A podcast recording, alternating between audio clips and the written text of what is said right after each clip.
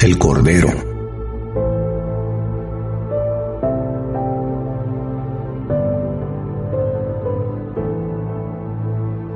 Las palabras de Juan el Bautista al encontrarse con Jesús junto al río Jordán fueron la respuesta a la pregunta que el joven Isaac había hecho a su padre Abraham cuando se dirigían al monte Moria, donde sería sacrificado, tal y como Dios se lo había ordenado.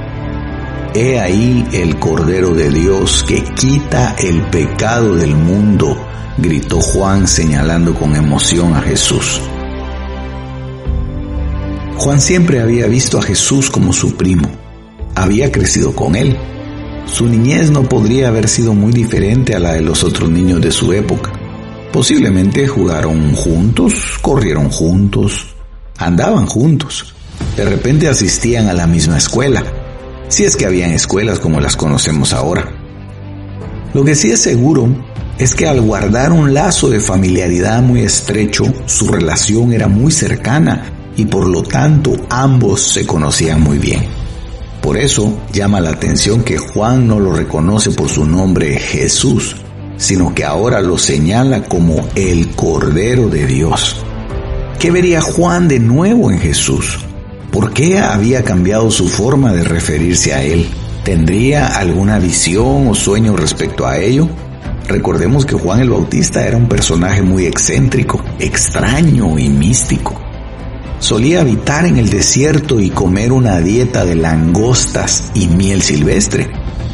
Juan tuvo que ver detrás del rostro conocido de su primo a aquel Cordero Perfecto que estaba destinado desde antes de la fundación del mundo para pagar con su muerte los pecados de la humanidad.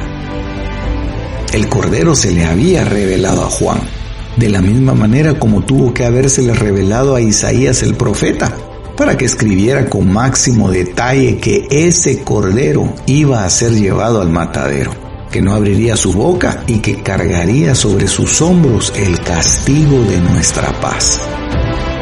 Y es que realmente hubo muchas personas a lo largo de la historia bíblica que lograron entender que cada cordero que era puesto en el altar para arder como una ofrenda de expiación representaba algo más que ese simple animalito.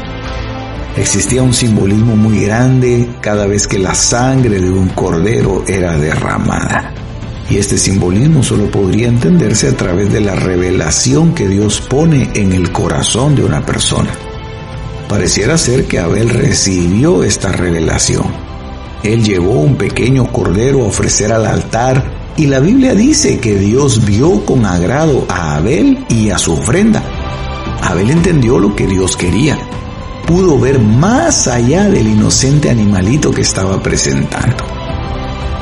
Abraham recibió por la fe la certeza de que Dios se proveería de un cordero para el holocausto que iba a ofrecer.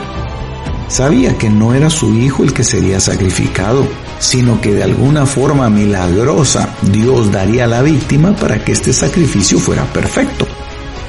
A Moisés, por otro lado, Dios le instruyó que ordenara sacerdotes para que fueran los encargados de presentar diariamente las ofrendas. Ofrendas que incluían la inmolación de un cordero expiatorio que llevaría en sí mismo los pecados del pueblo. Moisés sabía que detrás de cada sacrificio había un misterio divino. El plan de Dios era tan enigmático que solamente aquel que le fuera revelado podría entender lo que el Cordero en sí representaba. Jesús fue nuestro Cordero, el Cordero perfecto, la ofrenda agradable. Él vino a este mundo a cargar sobre sus espaldas el peso del pecado de la humanidad. El sacrificio de corderos en el antiguo pacto era simplemente una sombra del eterno sacrificio que Cristo iba a hacer por nosotros.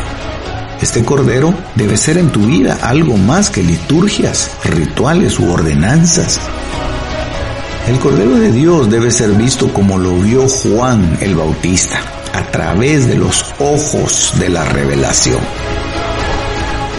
Pidamos a Dios nos dé una visión clara y sea revelado en nosotros el sacrificio perfecto de nuestro Dios Jesucristo, el Cordero.